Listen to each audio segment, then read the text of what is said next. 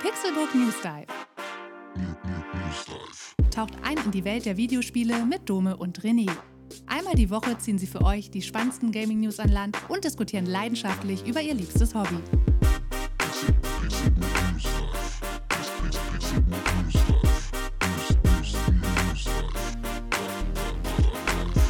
Es ist Samstag. Die Temperaturen in Deutschland sind weiterhin hoch und ich begrüße euch zu einer erneut hotten Episode des Pixelbook News Dive. Ich bin Dome und an meiner Seite sitzt Eisverkäufer René Deutschmann. Was war das? Schoko?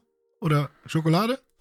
Oder? Ama Amarena? Ja, Amarena. Amarena. Amarena. Oh ja, ich bin großer Amarena-Fan. Amarena, ja. Ähm, gehört auf jeden Fall zu meinen Top-Eissorten. Was ist deine Top-Eissorte? Huh, das ist schwierig. Ich habe letztens äh, Statistik gesehen. Ne? Die, die wichtigsten drei oder die äh, meistverkauften drei Eissorten in Deutschland sind Schokolade, Vanille Erdbeer? und dann dachte ich auch zuerst Erdbeer, aber Nummer drei war Stracciatella. Stracciatella. Ja, sta- Ja. sta- ja, aber bei mir Ja, ist oh, schwierig. Ich bin auch ein großer Joghurt-Fan generell. Ja. Also ich, ich mag auch einfach nur Joghurt ohne das Kirsch da drin. Aber Amarena Kirsch ist auch schon der Shit. Amarena ähm, schon gut. Ja, also kann, könnte ich Mhm. mich jetzt schwer entscheiden. Also es gibt so unterschiedliche Tage. Es gibt Tage, wo, ich, wo es was Schokoladiges sein muss. Mhm. Es gibt aber auch Tage, wo es äh, was Frisches sein muss. Mhm. Und wenn es was Frisches ist, dann neige ich zu Joghurt und, und äh, Amarena Kirsch. Und wenn es was äh, Schokoladiges sein muss, dann meistens so eine Kombination aus Schoko und Haselnuss oder Schoko und Stracciatella oder wie man das nennt. Ja. Ja, finde ich auch gut. Ja. Ich, äh, natürlich, ich meine, jeder mag Schokoeis, aber irgendwie ähm, schon, ne? meistens bin ich auch eher entweder fruchtig oder auch eher so, so, ähm, ja, Joghurtmäßig oder so unterwegs. Sorbet Äh, auch mal. auch Sorbet. Ja, Ja. Äh, heute, heute hatten wir äh, Ananas-Sorbet. Oh, Hat meine Ananas, Freundin selber gemacht. super Sehr, süß? sehr lecker. Super Ach süß. so, ja. selber gemacht auch noch. Mega süß. Hammercool. Ja, richtig, richtig, richtig gut. Hm. Ja, äh, ich wollte gerade noch fragen, ähm, was hältst du von diesen Eissorten, die jetzt so in den letzten, ja, weiß ich nicht, zehn Jahren oder so immer häufiger aufgekommen sind? So Giotto und, und Snickers-Eis und, äh, weiß ich nicht, Cookie Dough, die man aber nicht nur im Laden äh, kaufen kann, sondern die halt auch bei so Eisläden, bei, wie nennt man das, Eisdiele. Nicht nur Eisdiele, sondern ja. auch Eiskaffee, die man dann Mhm. da so im, im Tresen be begutachten kann. Was hältst du davon? Ist das, ist das Ja. geil oder ist das eher so näher too much? Ähm, es ist jetzt nichts, wo ich regelmäßig zugreife, aber Mhm. manchmal kommt dann irgend so eine Sorte um die Ecke wie, keine Ahnung, weiße Schokolade Kokos oder so, wo ich Ah. dann doch mal sage, oh, das klingt gar nicht so verkehrt, da greife ich Mhm. doch mal zu. Und, und so also bin ich jetzt nicht gänzlich abge... Nee, ja, nee, sowas brauche Okay. ich nicht. Also es muss schon äh, typisch süß sein. Also Mhm. entweder irgendwas Schokoladiges oder irgendwas Fruchtiges oder so. Aber wir sind ja heute hier nicht eure Eistester eigentlich, sondern wir sind eure Videospieltester, wenn man so will. Auch äh, in dieser Episode haben wir wieder heiße News und Heiß. einen spannenden Dive am Start. Und ein paar Dinge haben wir auch selbst getestet und werden hier von unseren Erfahrungen berichten. Bevor wir das tun, die Mhm. obligatorische Seriensektion Oh. des Pixelbook News Dives. Ich habe Obi-Wan äh, zu Ende geguckt. Mhm. Du hast es aber leider noch nicht zu Ende geguckt. Ne? Nee. Deswegen können wir jetzt hier noch nicht drüber sprechen, wie wir das Ende Ich kann, ja, ich kann ja raten, was noch passiert. Es wird noch einen Kampf geben zwischen Obi-Wan und Darth Vader. Vielleicht. Okay, oh, jetzt bin ich aber gespannt. Ja, ich, ich werde es auf jeden Fall noch zu Ende gucken, weil das wäre einfach blöde, jetzt da nicht zu schauen, was sie noch so gemacht haben. Hm. Äh, ich habe mich ja beeinflussen lassen, äh, weil ich eine, eine Sendung geguckt habe, wo sie drüber reden. Und äh, dann habe ich gedacht, ja, okay, jetzt brauche ich auch nicht mehr äh, gucken. äh, aber die haben da auch tatsächlich nicht so viel gespoilert oder so, dass ich jetzt schon weiß, wie es ausgeht. Ähm, ich schätze mal, alles geht gut aus am Ende. Ich weiß es aber nicht. Ich werde aber noch mal reingucken. Aber du bist zufrieden? Ja, ich bin zufrieden. Also ich hatte, hatte Spaß, hatte eine gute Zeit am Mhm. Ende mit der, mit der Serie. Ähm, vor allem ganz am Ende kam noch mal so ein kleines Schmankerl, wo ich persönlich mich sehr darüber gefreut habe. Wirst du dann sehen, wenn du es wenn du es äh, Mhm. schaust. Du hast mir im Vorgespräch erzählt, ähm, dass eine andere Serie sich bei dir noch reingezeckt hat, mit Ja. der du viel Spaß hattest. Willst Ja. du dazu kurz was erzählen? Ja, es ist jetzt endlich soweit. Ich habe äh, The Boys durchgeguckt oder so weit geguckt, wie man, wie man jetzt schauen kann. Und äh, an der Stelle, Konstantin Krell du hast mir vor vielen Jahren, als sie zum ersten Mal rauskam, und da habe ich den Trailer auch schon gesehen damals, und dann hast du gesagt, das musst du unbedingt gucken. Und ich habe immer gesagt, ja, irgendwann mal. Und ähm, zum einen bereue ich das, dass ich dir nicht sofort vertraut habe. Zum anderen bin ich aber auch ganz froh, dass ich jetzt quasi drei Staffeln am Stück weggucken konnte, weil es war eine verdammt nochmal geile, ungefähr vielleicht die beste, die fucking beste Achterbahnfahrt meines Lebens. Ähm, und ich, ich bin jetzt schon äh, die ganze Zeit so am überlegen, okay, äh, wie kann ich den ganzen Kram so schnell wieder wie möglich vergessen, den ich da gesehen habe, damit ich es nochmal gucken kann und mich nochmal freuen kann darüber. Ähm, also The Boys ist eine Superheldenserie, die, also ich bin ja kein Superhelden-Fan so in, in dem Sinne, ich finde das alles okay. Ähm, gibt so zwei, drei Marvel- und DC-Filme, die ich auch ganz okay finde. So, keine Ahnung, so ein Thor Ragnarök finde ich ganz nett, aber das liegt dann eher daran, dass Taika Waititi den ihm, äh, dass der da Regie geführt hat. Ähm, und nicht an, an, an, weiß ich nicht, an dem Universum. Aber das ist, das, das ist sehr schön, was ich da jetzt gesehen habe. So, ich weiß, hast du Fragen? Ja, ich, ich will nicht zu viel verraten. In der Tat habe ich eine ganz, ganz wichtige Frage. Ja. Quasi bin ich aus Tradition verpflichtet, diese Frage zu stellen. Ja. Wer ist Konstantin Krell? Der, er ist nicht mein bester Freund, er ist so ein, so ein obdachloser Penner aus äh, Hamburg, möchte gern Eimsbüttel, der seine Stromrechnung nicht bezahlen kann. Das ist Konstantin Krell. Con Krell natürlich verdienter Moderator über Jahre lang des Pixelburg Podcasts, des Richtig. Vorgängerformats des Pixelburg News Dives. In dieser, an dieser Stelle auch von meiner Seite schöne Grüße. Und wenn du da so cool Serien empfiehlst, dann äh, muss ich da wohl auch mal reinschauen. Ja, also ich kann mir sehr gut vorstellen, dass, also ich, ich habe ja eine Theorie. Ich glaube, dass wenn man zehn Minuten The Boys guckt, dann ist man im Strudel und man kommt nicht mehr raus. Krass. Ich weiß, dass meine Freundin da auch irgendwie äh, einiges von geguckt hat. Dann äh, Hm. vielleicht mache ich dann mit ihr noch mal gemeinsam so einen Rewatch und für mich ist es dann die Premiere. Und du bist Mal ja auch nicht total abgeneigt, was so Superheldenkram angeht, ne? Nicht total, aber ich stehe nicht auf diesen typischen Marvel-Kram. Hm. So sage ich Okay, mal. dann, dann ist das eigentlich perfekt, weil es ist halt zum einen wirklich eine, also die nehmen Superhelden wirklich auf die Schippe. So, und, und es gibt quasi zu jedem Superhelden, den man so von DC und Marvel kennt, irgendwie auch ein Pendant äh, bei The Boys, aber gleichzeitig auch äh, nochmal auf eine andere Art und Weise ernst genommen. Und die, die Welt nimmt sich sehr ernst. Und das ist, es ist fantastisch einfach nur. Also ähm, sehr, sehr cool. Also ich bin, ich bin echt weggeblasen worden. Es war ein, ein Höllenritt. Es gibt natürlich auch so ein, zwei Punkte, über die könnte man reden. Deswegen vielleicht irgendwann machen wir mal dann, wenn du die drei Staffeln durchgebinged hast, was jetzt wahrscheinlich dann passieren wird. Ähm, Glaube ich nicht, dass du da von der Droge wieder runterkommst. Ähm, dann können wir mal drüber reden. Sehr gerne. Apropos Höllenritt, Ja. das ist auch eine Beschreibung, die bestimmt auf eins oder sogar mehrere der Spiele zutrifft, die wir Oh heute ja. besprechen werden. Äh, denn wir haben drei News und einen Dive für euch dabei, wie jede Folge. Und in den News haben wir folgendes. Fall Guys ist seit kurzem Free-to-Play und kommt jetzt mit einem neuen zeitbegrenzten Modus Spartan Showdown um die Ecke. Skate ist wieder da und hat sich mit einem Pre-Pre-Pre-Pre-Alpha-Footage-Trailer zurückgemeldet. Und ja, das sieht ganz interessant aus. Fragezeichen. Und dann haben wir noch was ganz Besonderes für euch, denn der René hat ganz tief in dem Switch Store gegraben und hat ein vor kurzem dort erschienenes Spiel mitgebracht, und zwar Astro Aqua Kitty, ein Shooter mit RPG-Elementen. Ich bin sehr gespannt. Und im Dive geht es um die Nintendo Direct Mini. Die hat vor ein paar Tagen stattgefunden und da ging es vor allem um Spiele von Partnerentwicklern. Und da haben wir mal so die wichtigsten Spiele rausgesucht, über die wir dann einmal sprechen wollen.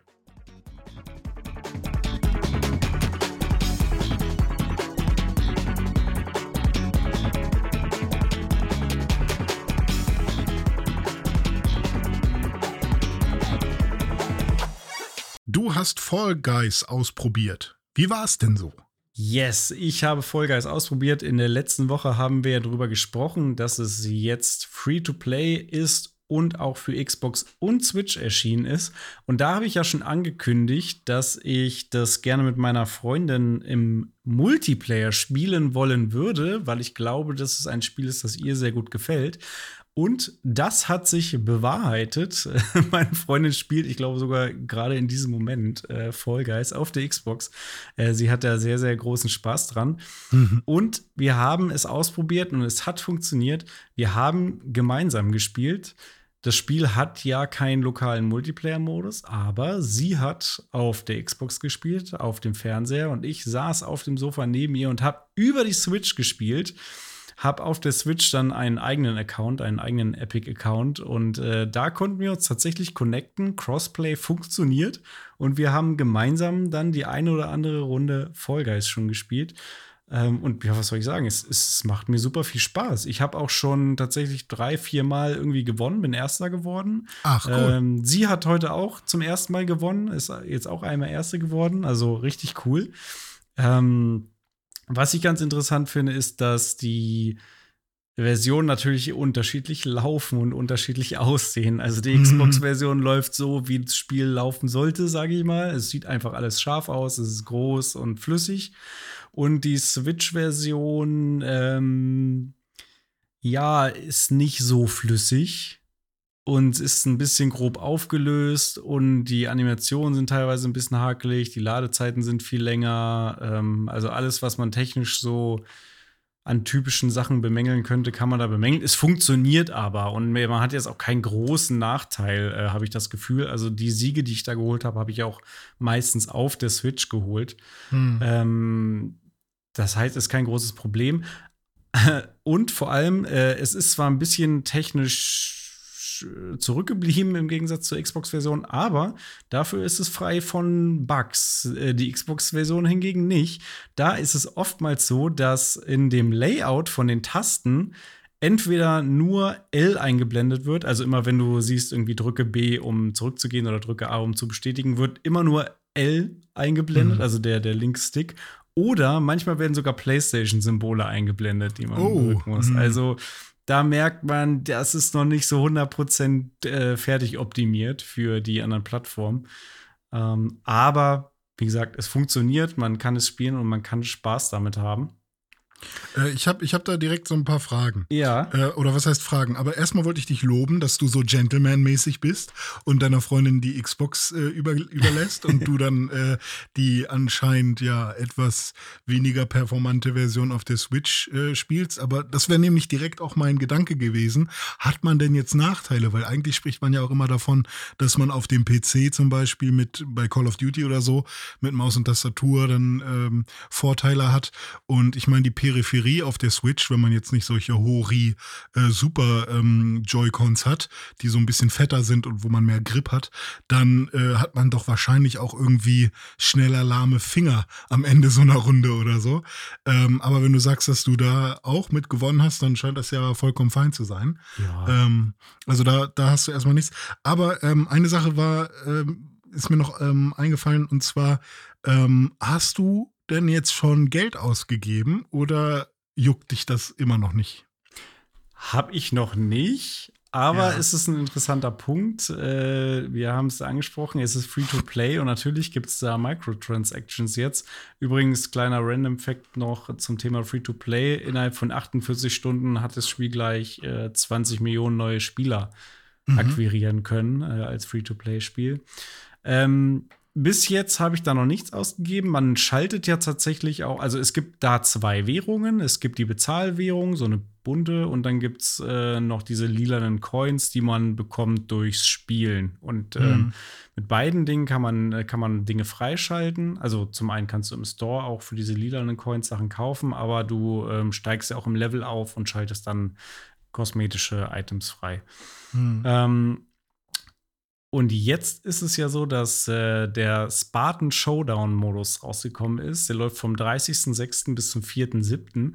Und da gibt es jetzt kosmetische Halo-Items, sowohl äh, zum Freischalten in diesem Spartan Showdown-Modus, als auch ganz normal im Store jetzt zum Kaufen. Hm. Und das ist jetzt der Punkt, wo es mir schon in den Fingern juckt und wo ich schon gerne so ein Master Chief-Kostüm. Du willst halt representen, ne? Es ist ein Teil von dir irgendwie und du willst dann auch, dass die anderen Leute sehen, guck mal, ich bin hier so ein Master Chief-Typ. Ja. Genauso wie du bei Rocket League natürlich den Warthog spielen musst. Exakt. Aber hat man den nicht umsonst gekriegt mit der, mit der Rocket League? Äh, äh, also das ist quasi so, ich glaube, wo waren das? Ähm, Ah ja, stimmt, damals bei Soul Calibur 2, da hatte man je nach Version unterschiedliche Kämpfer. Ich glaube, auf der Xbox hatte man irgendwie Yoda oder so und auf äh, dem GameCube hatte man Link oder sowas. Mhm. Und jetzt ist es quasi außer Rocket League auf äh, für Xbox-Spieler gibt es halt den Warthog dazu. Ja.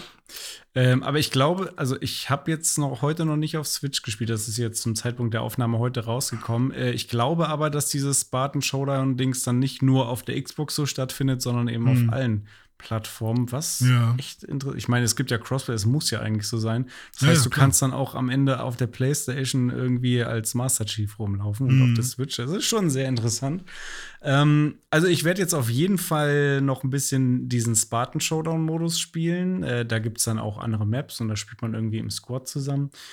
Ähm, da kann man Halo-Sachen freischalten über diese, ja, über das die Punkte, die man da, man kriegt, ach stimmt, das ist quasi eine dritte Währung jetzt, eine neue. Mm, ähm, mm. Die ist, das ist so ein Master Chief Helm.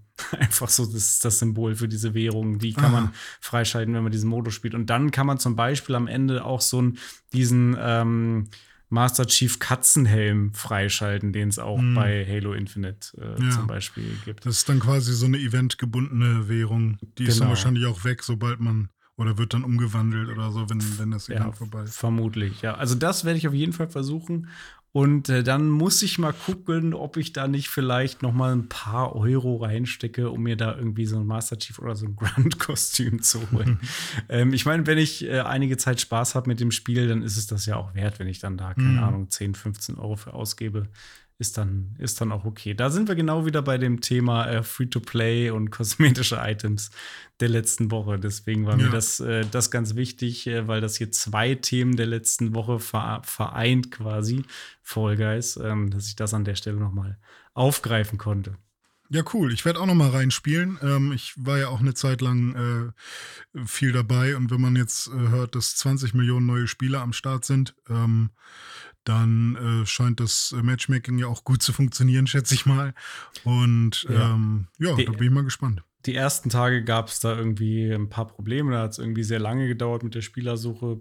Server überlastet wahrscheinlich, aber mit mittlerweile funktioniert das ohne Probleme. Ja, dann hoffen wir, dass sie noch äh, die Probleme beheben und die ganzen Bugs äh, rausbügeln, äh, denn ist natürlich ein bisschen komisch, wenn man irgendwie PlayStation-Symbole auf der Xbox sieht, ja. wo auch noch ganz viel getestet werden muss und wahrscheinlich äh, ja noch sehr viele Bugs äh, gefunden werden über den äh, Entwicklungszeitraum, ist bei Skate. Und äh, Skate hat sich mit einem Trailer zu einer Pre-Pre-Alpha-Version zurückgemeldet. What you're about to see is pre-pre-pre-alpha. Things might look a little different than you're expecting, but we're still working on it.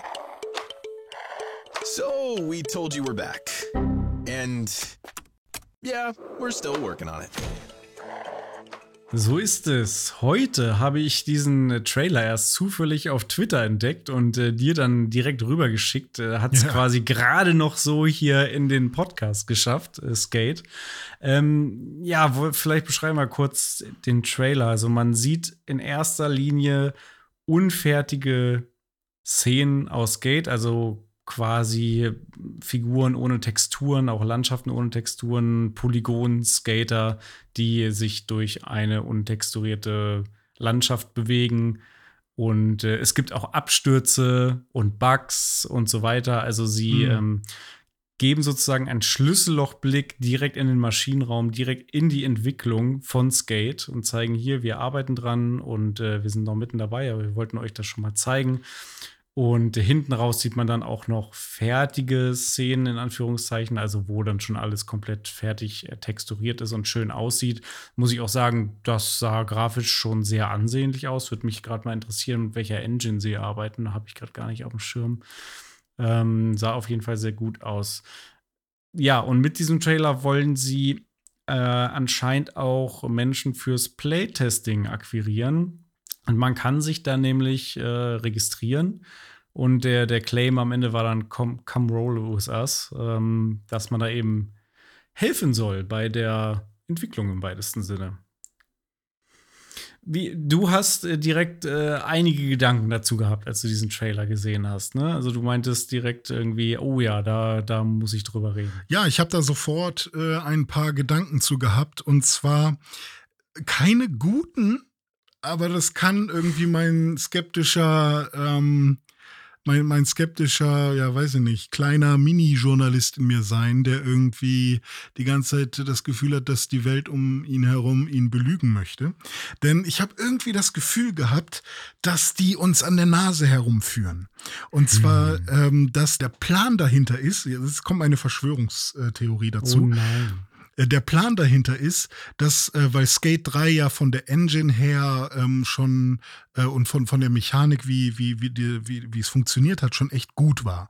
Und es eigentlich nur ein paar Tweaks braucht und es alles ein bisschen flüssiger funktionieren muss. Und ich habe irgendwie das Gefühl, dass die gar nicht so viel verändern wollen, sondern das nur grafisch auf eine etwas höhere Stufe ähm, machen wollen. Also ne, 4K, ein bisschen höher aufgelöste Texturen, mhm. ein paar mehr Polygone vielleicht. Und, ähm, und dafür, ähm, ja, wollten, sie wollen natürlich, weil sie wissen, dass da ganz viele Leute Interesse an dem Spiel haben, ähm, aber jetzt auch nicht so viele wie an einem FIFA oder so, wollen sie natürlich die Marge hochhalten. Ähm, und deswegen habe ich das Gefühl, dass sie das jetzt, dass sie die Entwicklung in die Länge ziehen und ähm, aber mit relativ wenigen Leuten daran arbeiten und das eher ein Skate 3 Plus wird.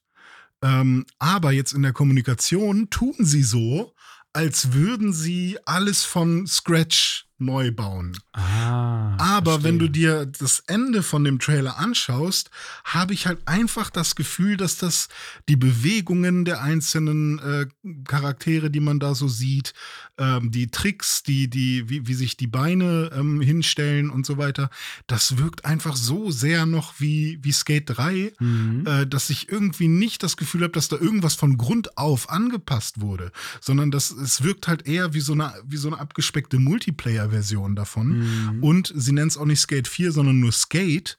Und ich habe ein bisschen Angst, dass das jetzt so ein Spiel wird, ähm, ja, was halt wirklich auch wieder so ein, das wird das Skateboard-Spiel mhm. und dann lockt man sich da ein und dann zockt man da online so ein bisschen in so einer äh, Multiplayer Open World und man hat ja auch gesehen, dass da ganz viele Leute gleichzeitig sind ja. und deswegen geht es denen gar nicht so sehr darum, da irgendwie ein richtig schickes neues Skate-Spiel zu machen mit einer Story oder so. Äh, vielleicht gibt es eine Story, keine Ahnung, aber sondern eher dieses, äh, man kann da irgendwie durch die Welt skaten und man trifft die ganze Zeit Skater was ja auch cool ist. Aber ähm, ja, weiß ich nicht. Und da wurde in dem Trailer auch viel Wert drauf gelegt, dass man sehr viel individualisieren kann und man kann sich repräsentieren und dass das äh, irgendwie der, der große Hit wird. Und ähm, ja, weiß ich nicht. Man hat zwar so ein paar Sachen gesehen, so Hippie Jump mit einem 180, die glaube ich vorher noch nicht so drin waren. Da konnte man nur einen Hippie Jump machen, ähm, wo, wo, wobei ich mir da auch gar nicht mehr sicher bin. Also ich habe jetzt noch nichts gesehen, wo ich gesagt habe, wow, ähm, das ist ja jetzt äh, geil, dass ihr euch gemeldet habt, sondern eher so ein, okay, äh, ja, wenn ihr jetzt nur Pre-Pre-Pre-Alpha-Footage habt und mir hier irgendwelche ähm, Gitter, ähm, äh, ja, Gitterdiagramme und was auch immer zeigen wollt, weiß ich nicht. Ähm, ich habe ein bisschen Angst gekriegt eher, hm, weißt du? Interessant. Äh, ich habe das ganz anders wahrgenommen. Also ja.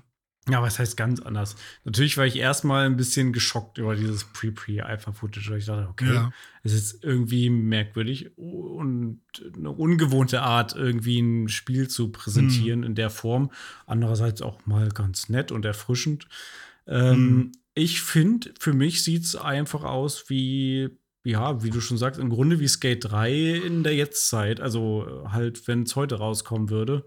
Mhm. Ähm, bisschen, vielleicht ein bisschen schicker, bisschen flüssiger, bisschen größer, vielleicht ein bisschen mehr online. Also bei Skate 3 war es ja auch schon so, dass du in der Stadt warst äh, und dann da andere Leute rumgefahren. Ja. Oder waren das andere Online-Spieler? Ja, auch, oder? Äh, na, es gab einen Online-Modus, aber ich weiß nicht, ob der, also der war nicht permanent. Ah, okay. Äh, also man musste dann schon separat in den Online-Modus gehen.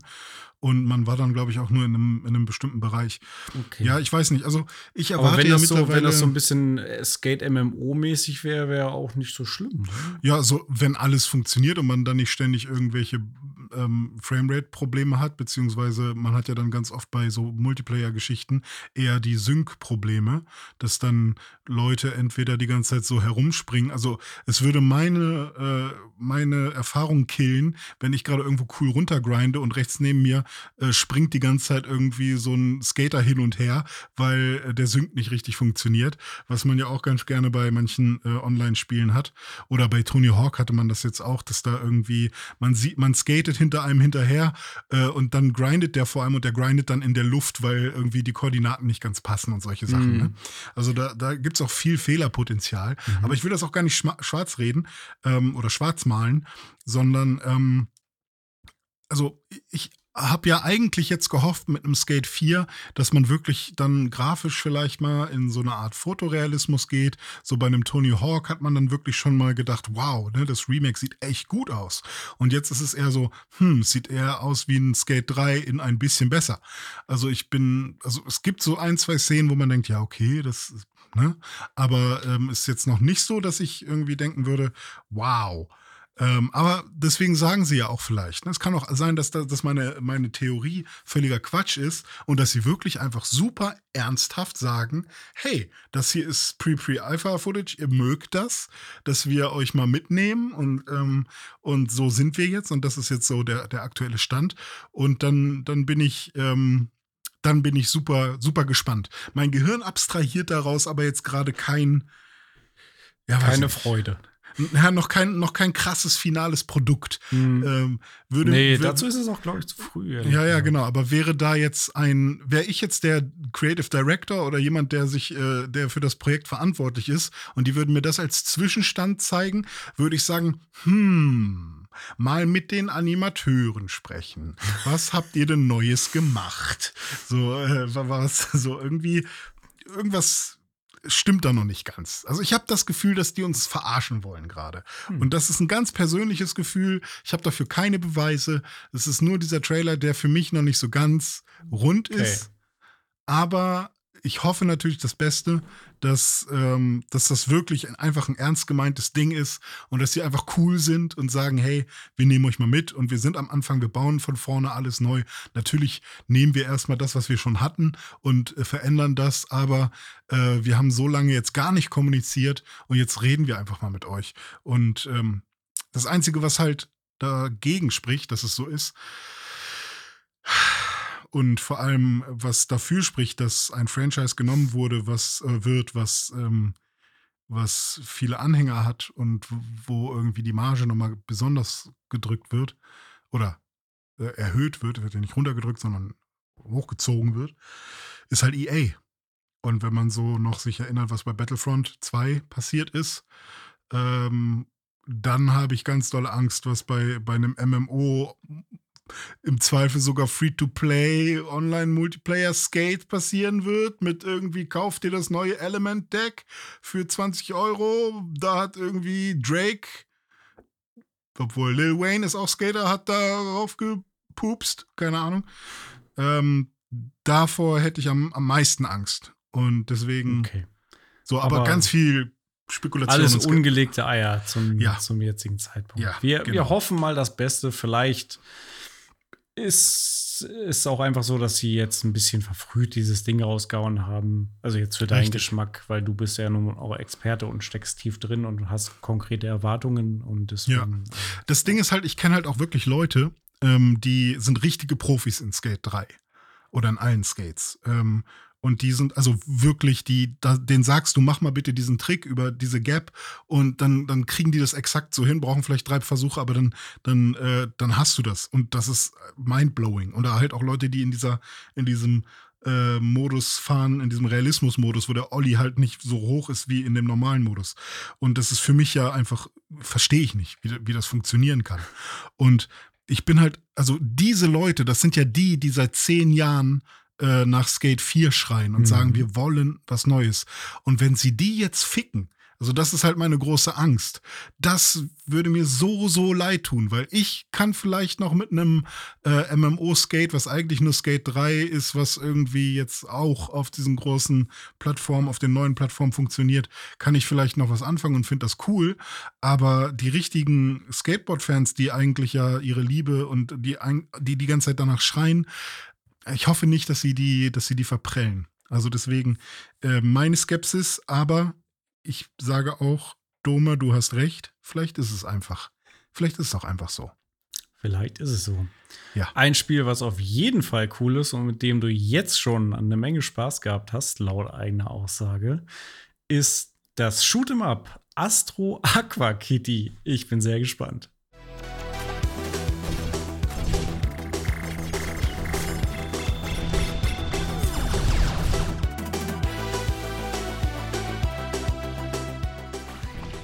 Ja, René, was hast du uns da dieses Mal mitgebracht? Da hast du, weiß ich nicht, ganz tief irgendwo in den Store äh, reingegrapscht und da irgendwas äh, an Land gezogen. Was, da hast du Katze hast du aus dem Aqua gezogen. Äh, ja, ich wollte mal eine Empfehlung mitbringen hier in, in dieser Sektion und an sich könnte man das hier noch so ein bisschen als News verpacken, denn Astro Aqua Kitty, was schon ein bisschen länger raus ist, kam jetzt aber auch vor kurzem, im April glaube ich, äh, für die Switch raus und jetzt vor einigen Tagen ähm, nochmal für die PlayStation 5 als PS5 Upgrade-Version oder ja, verbesserte Version für die PS5.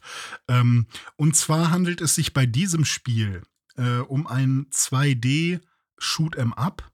Und mit Shoot'em Up meine ich äh, in dem Fall nicht, man läuft mit einem Charakter rum und schießt, sondern man hat ein, ein äh, Raumschiff und in diesem Fall ein äh, Submarine, äh, was ist es auf Deutsch? Äh, ein Tiefseetaucher, hier, wie heißt es? U-Boot. Ein U-Boot. Ähm, und mit in diesem U-Boot sitzt halt eine Katze, beziehungsweise sogar zwei. Und ähm, damit ähm, gleitet man durchs Wasser und ähm, ja, schießt auf äh, die Gegner und äh, hat dabei, und das ist das Coole, ein Rollenspielelement mit dabei. Denn normalerweise so bei Gradius oder R-Type oder diesen ganzen anderen Shoot'em-Ups äh, ist es ja so, dass man einfach nur die Gegner, die auf einen zukommen, dass man die abschießt und dann lassen die vielleicht ein paar Punkte ähm, ähm, liegen oder vielleicht mal eine neue Waffe oder irgendwelche Boni, die man dann eintauschen kann irgendwo. Und hier ist es jetzt so, dass man Erfahrungspunkte für jeden Kill bekommt und im Level aufsteigen kann und ebenfalls Waffen bekommt und in Shops hineingehen kann ähm, und eben auch äh, Aufgaben äh, lösen muss und dabei auch noch so ein bisschen Metroidvania-mäßig ich unterwegs ist. Ich wollte es gerade sagen, ist es quasi ein Metroidvania-Gradius? Ja, genau, könnte, könnte man so sagen. Also Krass. so habe ich es tatsächlich gar nicht gesehen bisher, aber es, ich glaube, es stimmt. Ja. Äh, weil ich halt auch noch nicht ähm, genau weiß oder wusste, äh, wie die Level aufgebaut sind. Aber ich glaube, es ist ein riesiges Level, wo alles miteinander zusammenhängt. Und äh, es ist nicht so, dass man von Level zu Level äh, hüpft. Und ähm, das ist entwickelt von ähm, einem Entwicklerstudio, das sich Tikipot nennt. Und die haben schon ein paar Spiele gemacht. Ähm, die bekanntesten sind äh, Iron Cryptical. Das ist so ein ähm, ja, von so Vogelperspektive ein Ritter, der, der auch quasi Shoot'em Up-mäßig durch einen Dungeon rennt. Dann ein Spiel, das heißt Rock Boshers, das weiß ich nicht genau, was, was da abgeht. Ähm, und dann Aqua Kitty, das war, glaube ich, auch mal ein Smartphone-Spiel und Astro Aqua Kitty. Und Astro Aqua Kitty, that's the game that you want. Weil Mhm. ähm, ich habe jetzt angefangen und das war eigentlich auch das, wo wir kurz überlegt haben, machen wir das als Dive oder nicht. Aber hier kommt eine kleine Story. Ähm, mein Problem ist, dass ich mich sehr von News, äh, von News, von Tests und von anderen Meinungen leiten lasse. So wie vorhin bei Obi-Wan. Genau, genau, Ja. so wie bei Obi-Wan.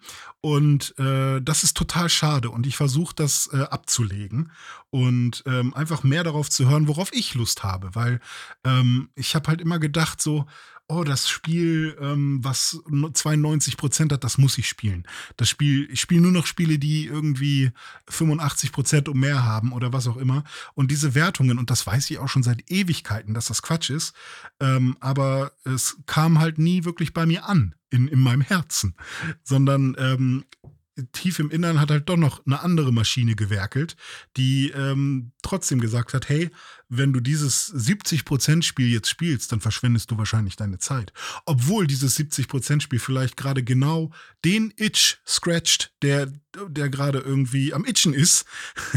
Und ähm, keine Ahnung, ich muss vielleicht gerade kein Red Dead Redemption 2 spielen, obwohl das äh, von allen irgendwie so super hoch gelobt wird, wenn ich mhm. überhaupt kein Bock auf Western habe, keine ja. Ahnung. Wenn ich gerade Bock auf Katzen unter Wasser habe, dann, dann spiele ich das halt. Und das habe ich halt gestern mal gemacht. Und jetzt noch ein Mini-Zusatz. Ich habe mir einen Bodensessel gekauft. Das ist ein Sessel, der auf dem Boden ist, ohne diese, ohne, ohne die Erhöhung sozusagen, sondern man sitzt auf einem Sessel direkt auf dem Boden. Und das ist super bequem also ne, ein Sessel, kannst du dir vorstellen? Ja, ja, genau. es, ist, ohne, es ist ohne, nicht ohne, nur ein Sitzsack, sondern es ist schon mit Rückenlehne und so. Genau, ne? richtig. Und den kann man auch einstellen in die richtige Position und dann kann man den Nacken schön ranlegen. Geil. Das heißt, ich sitze jetzt sehr nah vor dem Fernseher auf einem Bodensessel und die Mitte des Fernsehers ist quasi meine Augenhöhe. Ist fantastisch. Und dann saß ah, ich da vor okay. der. Das heißt, du spielst es auf Switch, aber am Fernseher. Nee, äh, das ist quasi nur die Story, so. ähm, wie ich dazu gekommen bin.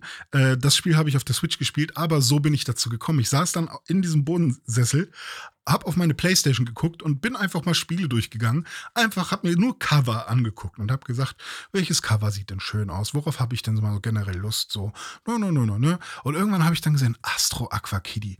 Äh, Kitty. Hm, sieht irgendwie lustig aus. Hm, keine Ahnung, was das sein soll. Und einfach weil das so ein Anime-Stil ist oder so, oder so ein Cartoon-Stil vom Cover, habe ich da mal raufgeklickt und dann habe ich gelesen, worum geht's denn da? Weil das habe ich ganz oft auch nicht gemacht, sondern ich habe direkt, normalerweise wäre meine, meine äh, Reihenfolge gewesen, direkt irgendwo eine Review angucken, was steht zum Gameplay. Eigentlich geht es mir immer nur ums Gameplay. Mhm. Wenn das Gameplay gut ist, dann, dann ist.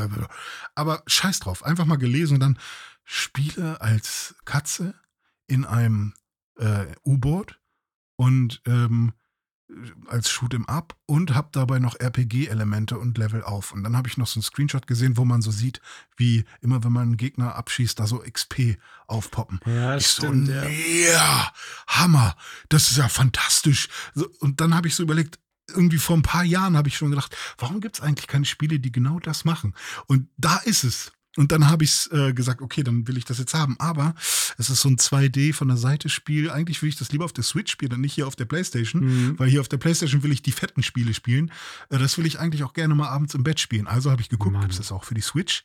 Da hast ja, du dir jetzt aber die, die PS5 äh, Enhancements entgehen lassen. Ich sehe ja, seh tatsächlich auch gerade, ja. äh, vor mhm. zwei Wochen ist ein Trailer zu dem Spiel auf dem offiziellen PlayStation-Kanal erschienen. Ah, okay. Und hier steht jetzt auch noch mal drin, PS5-Version äh, includes Enhancements, Music, Sub-Variations within Levels, Enhanced Terrain Foliage, New hm. DualSense Vibrations, Optional ah. CRT-Style Visuals und irgendwas, was ich gerade nicht lesen kann. Also okay. schon, schon ein paar Enhancements. Vielleicht irgendwann mal, wenn ich das Spiel auf der Switch durch habe und ich dann merke, oh, es ist das beste Spiel der Welt, dann werde ich es mir nochmal auf der Playstation äh, gönnen. Aber jetzt hab, bin ich erstmal super happy und habe das jetzt äh, ein bisschen gespielt. Und äh, das Coole an dem Spiel ist halt auch, ich mache jetzt ein bisschen, äh, ja, in Anführungszeichen, Werbung, ich empfehle es. Ähm, und zwar auch für dich, Dumme, vielleicht hast du ja Bock drauf, weil du, der Vibe ist schon ein bisschen Metroid-mäßig, vom, ja. so wie, wie das alles aufgebaut ist, Aber von den auch Farben so ein bisschen her. Star Fox, so von den Charakteren ja, und so, ne? Ja. Ähm, das Einzige, was mich halt so ein bisschen abschreckt, was, oder was, worauf ich eigentlich gar nicht so Lust habe, sind Katzen. Weil Kitty-Kram hm. juckt mich halt nicht ich so. Ich stehe auf Katzen ja, du stehst auf Katzen, von daher perfekt. Und die sind halt auch alle echt ganz cool. Und man kann sich für sein, ganz am Anfang kann man sich für sein, äh, für sein U-Boot äh, einmal einen Piloten für die, Kat äh, für die Katze, einen Piloten für das U-Boot aussuchen.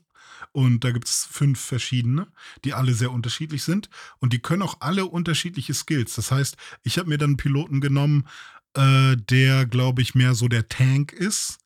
Ähm, beziehungsweise entweder habe ich den Tank oder den Allrounder. Ich bin mir gerade nicht sicher. Es gibt so einen alten Sack oder so einen fetten Tank. Mhm. Ähm, der alte Sack ist quasi der Allrounder und der fette Typ ist so ein Tank. Kann sein, dass ich einen Tank habe. Und dann kann man sich noch seinen Ingenieur aussuchen, äh, der sich dann darum kümmert, wie lange hält dein Schiff, äh, wie viel Energie hat dein Schiff, äh, also Energie braucht man, um äh, die Waffen abzuschießen. Ähm, wie viel, ähm, wie schnell kann das Schiff wieder repariert werden und solche Sachen. Und da habe ich ähm, so, ein, so, eine komische, so ein Echsenwesen, glaube ich, ist das. Mhm. Bin ich mir gerade nicht sicher, ob das eine Echse ist oder irgendwas anderes, ähm, als Ingenieur geholt.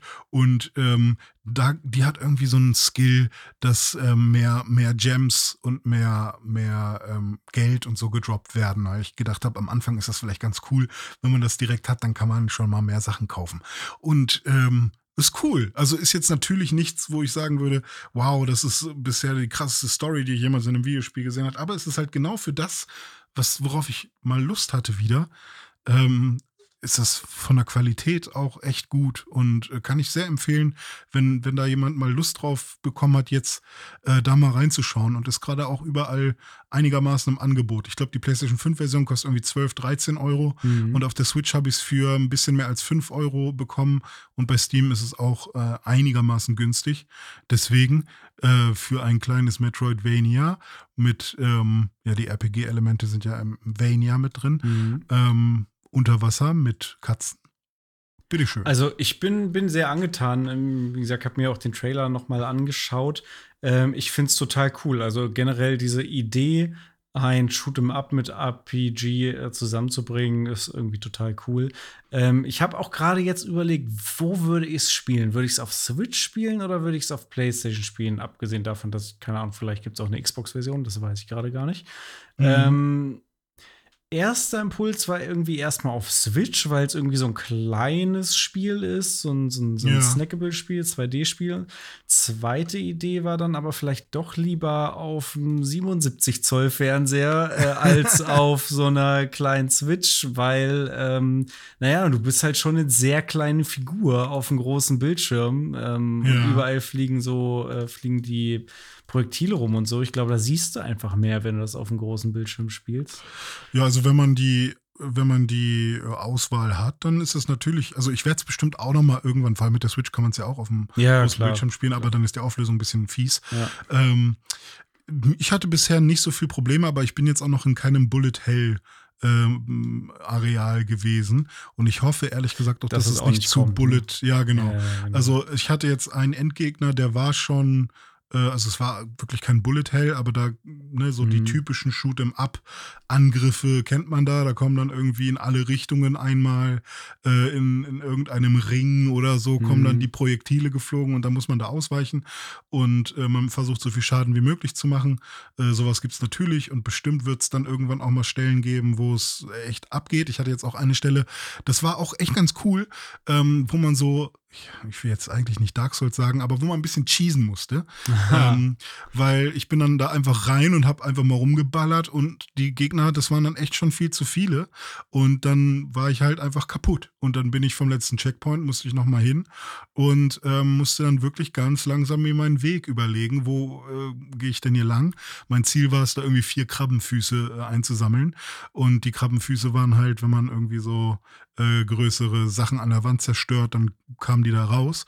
Und äh, da musste ich dann erstmal die ganzen kleinen Minions da killen. Und das war dann schon, da musste man ein bisschen puzzeln und sich überlegen, wo fliegt man als erstes lang. Mhm. Und ähm, das war schon cool. Also, das ist nicht einfach nur so ein ähm, ja, also die haben sich da schon Gedanken gemacht. Man merkt schon, dass die äh, schon ein paar Spiele gemacht haben, auf jeden Fall. Äh, was du gerade angesprochen hast, äh, kam mir noch ein Gedanke, Thema Bullet Hell. Ja, das finde ich so ein bisschen schade, dass das Genre äh, Shoot'em Up so ein bisschen verdrängt wurde, zumindest von meiner Empfindung her, ähm, von Bullet Hell Spielen. Ähm, ich habe das Gefühl, da im Bullet Hell Bereich kommt mittlerweile mehr raus als ähm, ja, mhm. als jetzt mal so ein richtig geiles, hochwertiges äh, Shoot'em Up. Ich habe zum Beispiel auf dem Super Nintendo sehr gern äh, ähm, Darius Twin gespielt. Das war ja. auch so ein richtig geiles äh, Shoot'em Up, so mit dem Raumschiff im Space. Und das, das hat mir richtig Spaß gemacht, auch so ein paar Gradius und so gespielt. Aber Xenon 2 auf dem Gameboy habe ich damals immer gerne gespielt, mhm. falls du das mal gehört nee, hast. Da, ja, weiß ich gar nicht. Doch, bestimmt habe ich das auch mal gesehen. Hat einen super, ja. einen super äh, catchy Soundtrack. Kannst du ja einspielen.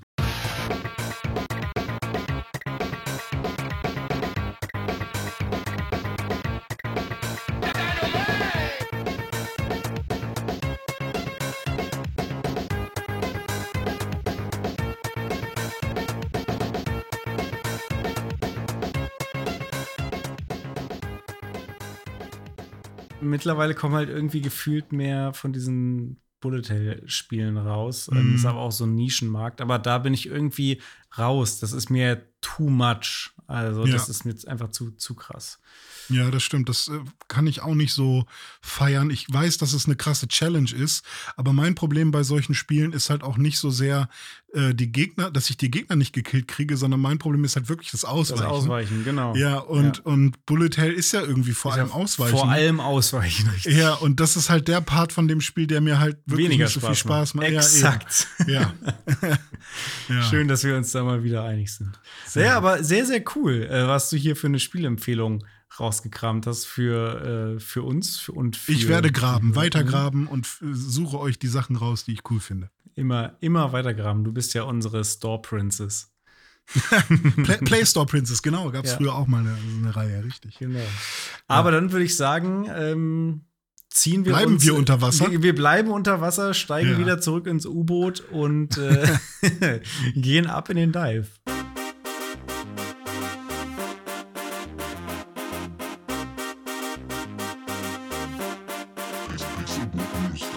Es ist ja Sommer und es ist quasi immer noch die in Anführungszeichen E3-Zeit. Die Game mhm. Showcases, sie reißen nicht ab. Wir hatten PlayStation, wir hatten Xbox, wir hatten Bethesda, wir hatten Capcom, wir hatten Square, ich weiß nicht, was wir noch alles hatten. Jetzt haben wir Nintendo, denn Nintendo mhm. hat eine Direct Mini rausgehauen, so roundabout 30 Minuten, glaube ich. Sie haben es Partner Direct, also Nintendo Direct Mini oder Nintendo Partner Direct Mini. Ja. Ich bin mir nicht sicher, aber es war, es ging um die Partner, genau. die, die Nintendo so hat. Keine äh, Nintendo Eigenentwicklungen, sondern mal äh, Third-Party-Entwicklungen, die jetzt Exakt. aber alle auf Switch auch rauskommen. Und das war quasi eine relativ knackig zusammengeschnittene Trailer-Show. Und da sind ein paar sehr spannende Dinge bei rumgekommen. Insgesamt äh, kam, glaube ich, diese äh, Direct sehr gut an, so in der mhm. Öffentlichkeit, weil es sehr knackig war und ein paar, paar wirklich schöne Dinge dabei waren. Wir haben eine Liste von ein paar Titeln, über die wir ein bisschen länger sprechen wollen. Vorab vielleicht noch ein, zwei Sachen, die wir mal kurz erwähnen können. Was auf jeden Fall gezeigt wurde, war Mario und Rabbit Spark of Hope, was ja so halb mhm. Nintendo ist, aber hauptsächlich von Ubisoft entwickelt wird. Ähm, wollen wir jetzt aber nicht weiter darauf eingehen, ist jetzt nicht unser Cup of Tea, würde ich mal sagen, dieses ja. Mario und Rabbit-Universum. Ähm, aber dazu wurde etwas Neues gezeigt. Außerdem, ähnlich wie äh, letztens noch bei Xbox, wurde die Persona Collection in äh, quasi angekündigt. Und zwar kommen Persona 3 Portal, Persona 4 Golden und Persona 5 Royal jetzt auch auf die Switch, nachdem sie dann mhm. jetzt auch oder während oder parallel zu dem sie jetzt auf Xbox rauskommen. Ähm, das heißt Atlus äh, und, äh, und war, gehört Atlus Sega? Ja, oder? Hm, weiß ich gar nicht. Ich dachte, Atlus stand immer für sich allein. Für sich alleine. Okay. Ich kann das mal nebenbei ein bisschen rausfinden, aber äh, mach mal weiter. Jedenfalls bringen die jetzt auch diese Spiele auf Xbox und auf Switch. Dann gab es äh, einen neuen Trailer zu Monster Hunter Rise Sunbreak, aber auch dazu haben wir ja vor kurzem schon mal gesprochen äh, im äh, Zuge des Capcom Showcases. Das müssen wir jetzt nicht noch mal aufwärmen. Und zum Beispiel Portal kommt jetzt auch auf die Switch in der Begleiter Collection kommen Portal 1 und 2 auf die Switch. Äh, Finde ich sehr cool. Ich bin ein großer Portal-Fan. Hab äh, Portal 1 äh, habe ich damals mal von Steam geschenkt bekommen. Das weiß ich noch. Ich weiß gar nicht wie. Irgendwie war das so. Ich saß an meinem Computer und plötzlich ploppte da irgendwas auf. Sie haben ein Geschenk von Steam bekommen. Hier ist Portal. So, dann habe ich das gezockt und dann fand ich das mega. Und dann habe ich mir irgendwann auf PS3 damals noch dann Portal 2 geholt und war auch sehr angetan davon. Hast du beide Spiele auch gespielt? Ähm, ich habe den ersten Teil sehr weit gespielt, vielleicht sogar durchgespielt und den mhm. zweiten Teil hatte ich immer auf meiner Liste als eines von diesen Spielen, die ja ah, so okay. gut bewertet wurden, die ich aber mal unbedingt spielen sollte, aber äh, es nie gemacht habe, weil ich halt irgendwie ja, weiß ich nicht. Es ist ja vor allem wahrscheinlich auch wieder ein Rätselspiel, ne? Ja. Und, Aber ähm, auch Story. Also es ist schon auch Ja. ein Storyspiel irgendwie. Und irg irgendwie war ich noch nie in dem in dieser Lage, dass ich gesagt habe, so jetzt will ich aber mal. Mhm. Aber ähm, ich äh, freue mich halt darauf, dass es irgendwann soweit sein wird. Dass Mhm. ich sage, sa es wird der Tag kommen, an dem ich entweder The Talos Principle oder ähm, oder Portal 2 spielen werde. Also Portal 2, Ja. mega gut. Ähm, es gibt auch, und das habe ich selber noch nicht wirklich viel gespielt, es gibt ja so, so einen Koop-Modus in Portal 2. Das wäre vielleicht noch mal was für uns, dass wir da eines Mhm. Tages noch mal gemeinsam reinschauen. in Ja, Portal stimmt. 2. äh, kurz zu Atlus kann ich dich äh, einmal ähm, erlösen. Ja. Äh, wir können einmal kurz durchgehen, weil es gar nicht so einfach ist und du hattest schon den richtigen Riecher. Äh, und zwar wurde Atlus 1986 gegründet äh, und dann am 1. Oktober 2010 wieder aufgelöst. Da wurde sie Oh. nämlich quasi aufgekauft von äh, der KK Index Holdings, also als als eine Aktiengesellschaft. Ähm, und die hat dann irgendwann gesagt, so, den Spielebereich wollen wir jetzt eigentlich ähm, komplett aufgeben. Und das war 2013. Und da ist dann Sega eingesprungen und hat gesagt, okay, dann äh, Ah. ab 2013 hat dann Sega das Ganze übernommen. Und Atlus ist ja aber immer noch eine Marke, ähm, die, die funktioniert und die die Leute mit was verbinden. Deswegen gibt es halt auch äh, Atlus immer noch. Und äh, aber nicht mehr als eigenständige Firma, sondern eher als, Marke irgendwie. Ja. Ja, okay, ich Richtig. verstehe. Ja, okay, aber ganz cool eigentlich. Ähm, also, dass es sie noch gibt in der Form, so, Ja. in, in irgendeiner Form. Ja, alles klar. So viel äh, dann auch zu, zu Portal und zu Atlus. Ähm, was kommt noch? Nier Automata kommt auch auf die Switch mit äh, The End of Yora Edition.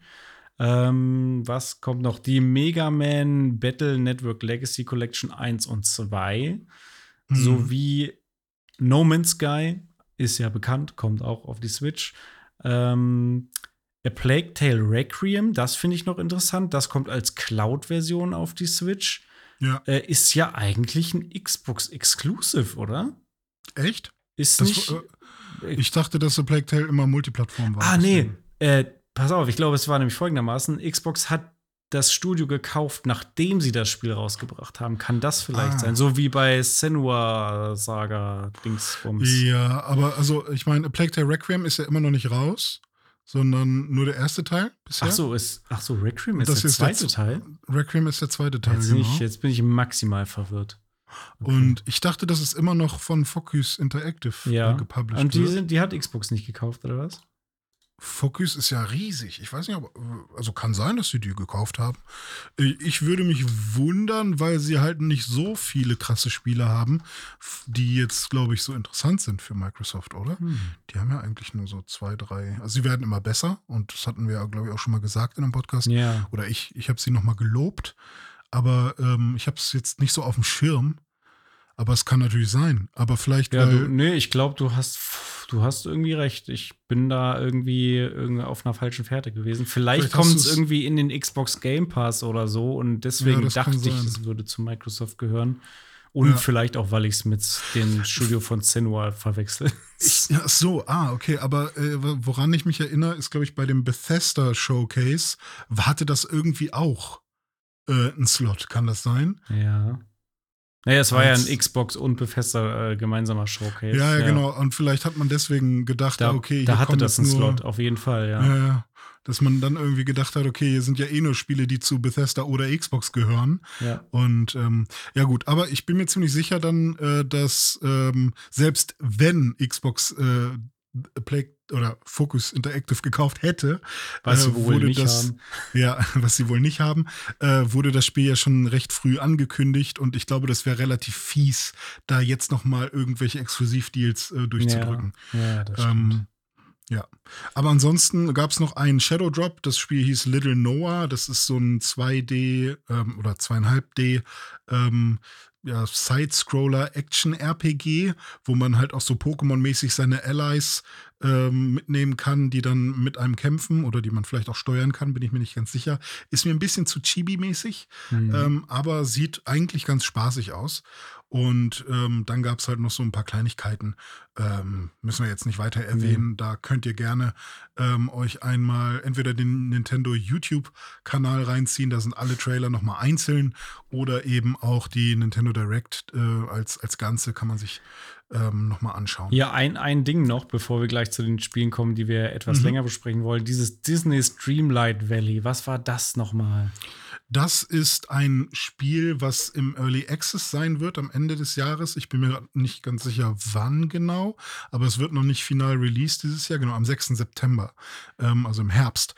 Ähm, und das ist quasi so ein ähm, Abenteuerland, sag ich mal, als wäre das so ein, ähm, ein so, so ein Disney World für zu Hause hm. Ähm, und da kann man dann eben mit den unterschiedlichsten Disney-Charakteren ähm, ja, Sachen erleben und, und äh, ich glaube, man kann kochen, man kann Blumen pflücken, man kann vielleicht Schlittschuhlaufen gehen oder so.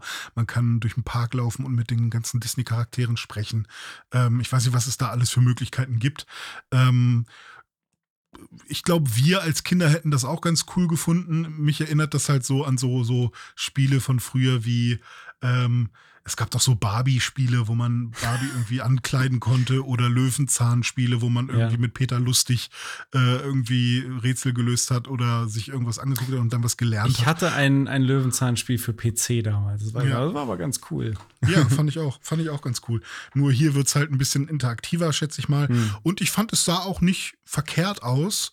Ähm, so, es wirkte auf mich jetzt nicht, als wäre das irgendwie nur äh, stumpfe Geldmacherei, wie so irgendwie manche Mobile Games, die einfach super dreist sind, wie, wie, wie sie funktionieren und in, in der Art und Weise, sondern es wirkt schon wie ein vollwertiges Spiel. Aber ja, ein Early Access Titel erstmal. So wird man sehen, ähm, wie viele Leute daran da Interesse haben. Und ja. äh, gucken wir mal. Was auf jeden Fall sehr cool aussah, war Pac-Man World Repack. Und ja. ich wusste, dass mir dieser Name Pac-Man World irgendwie bekannt vorkam. Wir haben es dann noch mal äh, gegoogelt. Tatsächlich ist Pac-Man World ein PlayStation 1 Spiel gewesen, das 2000 mhm. äh, in äh, Europa rauskam und 1999 schon in Japan und den so USA. spät. Ähm, Weil die PlayStation 2 kam doch dann auch schon bald. Ja, stimmt. Ja. Krass, okay. Das stimmt. Äh, es gab dann auch noch äh, Nachfolger mit äh, Pac-Man World 2 und 3. Aber mhm. Pac-Man World Repack ist jetzt quasi ein Remake des ersten Teils. Und ähm, ja, dazu wurde ein äh, Trailer veröffentlicht hier von, von Bandai Namco in dieser Nintendo Direct. Und wir beide sind schwer angetan, ne? denn mhm. es sieht sehr cool aus. Es ist ähm, eine ja, es ist ein sehr kreatives Spiel, denn es ist, ein, mhm. es ist eine Ansammlung von ganz unterschiedlichen Levels zu sehen in diesem ja. Trailer schon. Ähm, ich habe das Original nicht gespielt, muss ich dazu sagen. Ich weiß zwar, dass es das gab, aber gespielt habe ich es nie. Deswegen war jetzt auch der Inhalt für mich neu. Es ist einerseits ein 2D Jump'n'Run, einerseits auch ein äh, 3D Jump'n'Run. Dann gibt es Kart äh, Strecken anscheinend, äh, wo, man, wo man wirklich Kartrennen fahren muss. Dann gibt es Shoot'em-up-Passagen. Also es mhm. ist äh, eine wirklich eine Ansammlung von verschiedensten Gameplay-Mechaniken, äh, die hier zusammenkommt. Ich hoffe, die funktionieren alle ganz gut. Ja. Äh, weil das ist dann ja immer so diese, diese Angst, die man dann haben kann, dass äh, entweder macht man eine Sache richtig mhm. oder ganz viele Sachen halbherzig. Aber tatsächlich bin ich also ich kann mich eher mit vielen verschiedenen Sachen ähm, anfreunden, wenn sie mir Abwechslung bieten, mhm. ähm, als die ganze Zeit repetitiv das Gleiche zu machen. Äh, von daher finde ich das eigentlich mal ganz erfrischend. Und äh, man hat es ja auch bei ähm, äh, It Takes Two gesehen, äh, wie gut das funktioniert, wenn, wenn so viele unterschiedliche ähm, Gameplay-Mechaniken hintereinander irgendwie äh, gepackt werden. Bei Pac-Man World werden es nicht so viele sein und vielleicht auch nicht so kreativ. Es ist halt ein Remake, aber ähm, ich finde es ist schön, dass 3D slash 2,5D oder was auch immer, wie man die nennen möchte, Jump'n'Runs immer häufiger rauskommen oder neu aufgelegt werden. Ähm, ja, denn ich habe die echt vermisst und Ja. ähm, da, da hat man irgendwie echt diese Spiele, die so eine gute Laune verbreiten, schön bunt sind, wo man mal reinguckt und ein Level macht und das dauert nicht zu lang und dann kann man irgendwie, so wie das neue Kirby auch, ne? Also es ist, äh, gefällt mir schon echt ganz gut. Ja, hat mir auch sehr gut gefallen. Kommen wir mal von einem klassischen Videospielcharakter, den wahrscheinlich jeder noch aus der Kindheit kennt, Pac-Man, zu einem anderen klassischen Videospielcharakter, der jetzt ebenfalls ein neues Spiel bekommt, und zwar Bomberman. Super Ah. Bomberman R2. Der zweite Mhm. Teil äh, von Super Bomberman R, das ja so ein Switch-Launch-Titel, glaube ich, war, oder? Ja, müsste ein Launch-Titel Und aber sein. auch Also, so, ich weiß nicht, Vollpreis oder nahezu Vollpreis. Ich weiß noch, Ja, dass es echt auch, teuer ja. war. ich ähm, wollte es mir eigentlich kaufen und habe mir das die ganze Zeit immer vorgenommen. Ja. damals Super Bom äh, Bomberman R zu kaufen. Aber dann ähm, habe ich äh, gesehen, dass die Spielmodi doch ähm, sehr begrenzt waren. Und dann war mir das wirklich zu teuer für, Mhm. Für, für das bisschen Spiel, was man da bekommt, quasi. Ja, Ja. Ähm, es gibt jetzt jedenfalls einen zweiten Teil dieser neuen Serie und ähm, ich weiß nicht genau, ehrlich gesagt, äh, aus diesem Trailer konnte ich es jetzt nicht erkennen, wie groß der Umfang von diesem Spiel sein wird, aber es Mhm. gibt auf jeden Fall ein Feature, was ganz nach vorne gestellt wurde und das ist der neue Castle Mode, wo man selbst auch Mauern bauen kann. So, das heißt, man kann andere Leute einmauern, man kann sich selber Schutzwälle bauen und gleichzeitig spielt man auch auf größeren Ebenen, die auch nicht immer nur irgendwie ein Quadrat sein müssen, sondern quasi größere Level fast schon sind, aber trotzdem in dieser typischen isometrischen Top-Down-Sicht. Das ist für mich halt auch ähm, der Grund, weshalb es dann interessant wird. ja. Und was ich irgendwie ganz schön fand an dem Trailer, dass die da wirklich jetzt mal die Standard-Bomberman-Formel aufbrechen. Nicht so wie dieses Bomberman-Spiel, was wir hier mal als äh, äh, dieses Bomberman in the Future, oh, wie hieß das nochmal? Ah, was so ganz schrecklich aussah. Ähm, Ah, f- ja. Ähm, hm, Bomberman ja. irgendwas. Bomberman Ja, Future. genau. Keine Ahnung. Hab vergessen. Ja. Also, ne, nicht in Ganz so einer schlimm. Art und Weise au aufbrechen, dass das Ganz- irgendwie ganz einfach. Sci-Fi-mäßig wird oder so, sondern dass man ähm, ja da neue Spielmodi hinzufügt. Und jetzt, wo wir drüber reden und auch darüber reden, dass es ja Vollpreis war, äh, hat sich Bomberman R überhaupt so gut verkauft? Ich glaube nicht. Und warum ähm, hat man sich entschieden, ein R2 zu machen, Mhm. wenn man doch eigentlich irgendwie gefühlt nur so einen Castle-Mode hinzufügt? Ja, ne? Hätte man den nicht als Free-to-Play-Variante ähm, irgendwie oder als Add-on raushauen können Mhm. oder keine Ahnung? Weil ich kenn, könnte mir vorstellen, dass so ein Castle-Mode, gäbe es das als Free-to-Play-Spiel auf der Switch, ähm, dann würde da, glaube ich, jeder mal reingucken. Ja. Ähm, so wie Tetris 99 oder so. Das stimmt. Du? Aber Ja. ja. Apropos Tetris 99 hier, ähm, Super Bomberman R2 wird auch einen Battle Royale-Modus äh, kriegen. Und zwar Ah. äh, mit 64 äh, Spielern kann man da gleichzeitig Krass. irgendwie spielen. Inter interessant. Ja. Ja, finde find ich ja cool. Ich habe ja damals äh, 2017 rum immer gehofft, dass mehr Spiele Battle Royale Modi bekommen, weil ich Mhm. das halt echt interessant fand. Mittlerweile ähm, gehen mir ja viele Battle Royale Spiele zu lang. Dass es immer so lange dauert, Ja, bis man dann äh, an, in die interessante Phase kommt.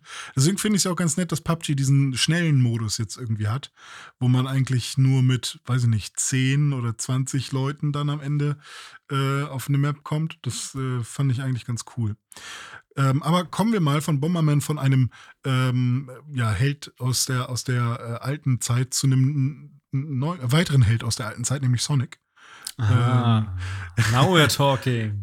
ja, äh, Sonic Frontiers hat einen neuen Trailer bekommen und da hat man nicht nur die Open Zone gesehen, ähm, die ja so ein bisschen naturalistisch, äh, Wiese, bisschen Wald und Wasserfälle und so weiter aussieht, sondern äh, man hat auch äh, den Cyberspace gesehen. Mhm. Und äh, kannst du dir da schon einen Reim drauf machen, Ja, äh, was das sein soll?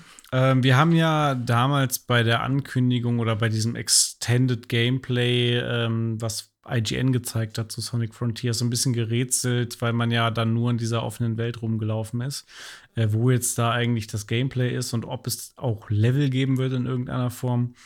Und jetzt hat man hier Sonic einerseits natürlich wieder in der Open World rumlaufen sehen, man hat aber auch äh, mal Kampf-Gameplay äh, gesehen Und man hat vor allem diese, äh, den, wie haben, wie haben wir es genannt, Cyberspace, den Hm. Cyberspace gesehen. Das sind dann in der offenen Welt so ja, äh, Steinartefakte ähm, mit irgendeinem Cybergeschwurbel und dann kann man da hingehen und da anfassen, so ein bisschen wie, als würde man bei Mario 64 oder bei Mario Sunshine dann in ein, ein Bild reinspringen äh, und zack ist man dann im Cyberspace und da hat man dann quasi, das habe ich jetzt so wahrgenommen, unterschiedliche Level gesehen, die man dann spielt. Man sieht zum Mhm. einen ein Stadtlevel, äh, fast schon so Mute City-mäßig, keine Ahnung, Ja, stimmt, ganz das sah crazy aus. Ja. Straßen wirr durcheinander. ähm, Könnte in- in auch wirklich ein Motherboard gewesen sein diesmal. Nicht wie bei Mute City, wo Stimmt. man immer nur gedacht hat, es wäre ein Motherboard. Stimmt, der passt ja auch, weil ist ja das Cyberspace irgendwie. Ja, richtig. Und aber dann auch noch so eine so eine Green Hill Zone äh, mäßige äh, Zone.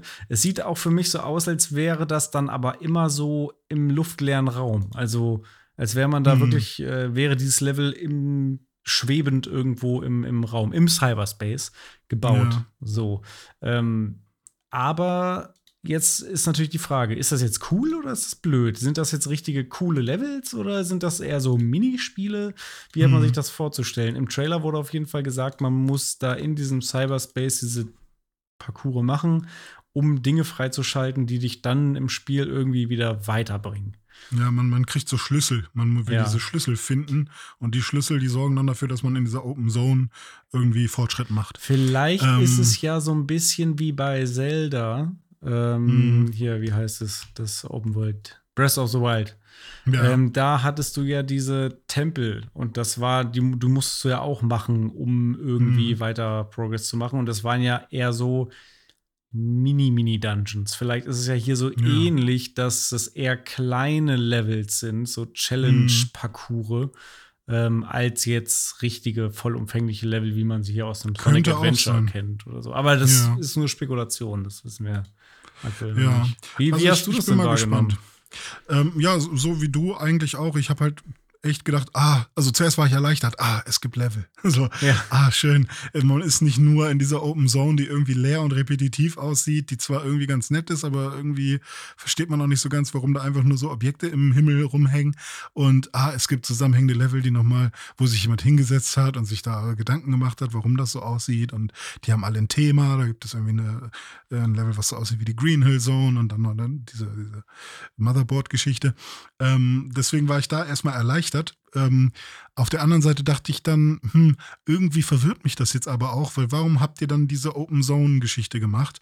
Und warum war es ursprünglich mal eine Open World quasi? Hm. Ähm, auch im ersten Trailer, dass man da so super schnell durch Wälder und durch, äh, durch irgendwelche äh, Täler und was auch immer äh, gerannt ist. Und dann wurde aber gesagt, nee, so groß ist es eigentlich gar nicht.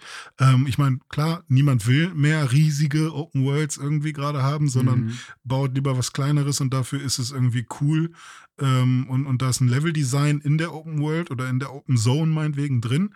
Aber irgendwie hatte ich noch nicht das Gefühl, dass das bei Sonic Frontiers jetzt so war, sondern es wirkte eher wie ein, wie eine Fläche einfach. Und ähm, ja, mal gucken. Also ähm, ich bin zumindest jetzt ähm, positiver gestimmt, also positiv äh, neugierig. So. Ja. Ähm, nicht, nicht skeptisch oder so, sondern, also immer noch skeptisch Ich, natürlich. ich wollte gerade sagen, also ein bisschen skeptisch Äh, bin ich schon noch. ja, ja, klar, doch. Also skeptisch, ja, aber es ist jetzt nicht so ein, ähm, so ein, äh, das wird jetzt auf jeden Fall ein, ein, ein Reinfall, auf jeden Fall ein Reinfall, sondern äh, im Zweifelsfall ein Reinfall. Ah, So. Vielleicht. I see. Und ähm, ja, ich, wenn, wenn du dazu nichts mehr hast, würde ich. Nee, äh, äh, aber zu Sonic noch ganz kurz. Ja. Äh, jetzt ist nämlich vor kurzem Sonic Origins äh, äh, erschienen Ah, ja, und das stimmt. hatte ich ja vor Mhm. einiger Zeit vorbestellt. Da habe ich jetzt noch nicht so wahnsinnig viel gespielt, nur äh, die ersten paar Level, aber das noch an der Stelle gesagt. Sonic Origins ist jetzt auch da, diese Collection der alten Mhm. Spiele, gibt ein schönes Intro, diese typischen coolen Sonic-Comic-Intros, wie man es auch zum Beispiel bei Sonic CD damals hatte, das ja auch Mhm. dabei ist ähm, verschiedene Modi. Äh, Das werde ich noch weiterspielen und dann werde ich zu gegebenem Zeitpunkt darüber noch mal berichten. So viel Cool. zu Sonic. So, dann kommen wir von einem Retro-Helden, nämlich Pac-Man, zu einem Retro-Helden, nämlich Bomberman, zu einem Retro-Helden, nämlich Sonic, zu einem Retro-Helden, nämlich Guybrush Threepwood. Stark. Und zwar Return to Monkey Island hat auch hier einen neuen äh, Trailer bekommen. Ähm, und endlich hatte ich ein gutes Gefühl zu diesem Spiel. Ähm, nicht, dass ich vorher ein besonders schlechtes hatte, aber eher so ein, ähm, ja, die Screenshots sahen alle ganz okay aus, Grafik, die muss ich mich dran gewöhnen. Und jetzt hat man das alles mal wirklich in Bewegung gesehen. Und das hat mir wirklich ein gutes Gefühl gemacht. Mhm. Und ich habe durch die Mucke und durch den Trailer, wie er geschnitten war und ähm, durch die Animationen und durch die Synchro und ähm, ja, weiß ich nicht, einfach nur durch durch den gesamten Trailer einfach eine positive ähm, äh, Erwartungshaltung und freue mich tierisch drauf. Geht mir genauso. Also ich, ich finde den Grafikstil in Bewegung wirklich cool. Die Animationen sind mhm. schön, es ist irgendwie charmant. Ähm, ich habe in dem Trailer ganz viele Szenen irgendwie aus alten Monkey Island Spielen dann auch wieder entdeckt. Ähm, die Musik ist richtig cool.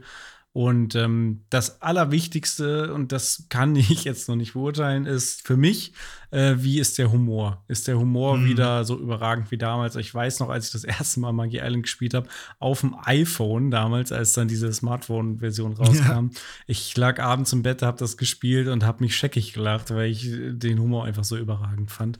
Ja. Ähm, das ist für also mich da, persönlich das Wichtigste bei Magie Da hast du jetzt zum Glück ähm, kannst ja sicher sein, dass ähm, zumindest da jetzt nicht irgend so ein Team dran sitzt, was die äh, IP aufgedrückt bekommen hat, sondern es ist ja wieder Ron Gilbert. Mhm. Und deswegen kannst du da zumindest eine gewisse Ähnlichkeit in der Art des Storytellings oder in der Art des Humors äh, schon mal erwarten. Ja. Oder äh, du, also ich bin mir ziemlich sicher, dass, dass es da, ähm, dass man sich wieder so fühlt wie früher auch wenn es nicht exakt das gleiche sein wird. Ich bin mal gespannt.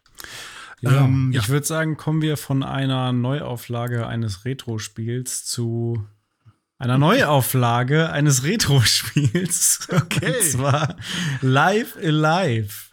Richtig. Das ist ja, ähm, ich weiß gar nicht, ob du da mehr drüber weißt als ich. Ich weiß nur, es ist ein altes 16-Bit-RPG, was bei uns in Europa nie rauskam, was mhm. jetzt dann aber ein 2D HD Remaster bekommen hat und mega gut aussieht. Also ich finde das total geil, diesen Pixel-Stil mit diesen modernen äh, Effekten, Schatten und, und, und so weiter.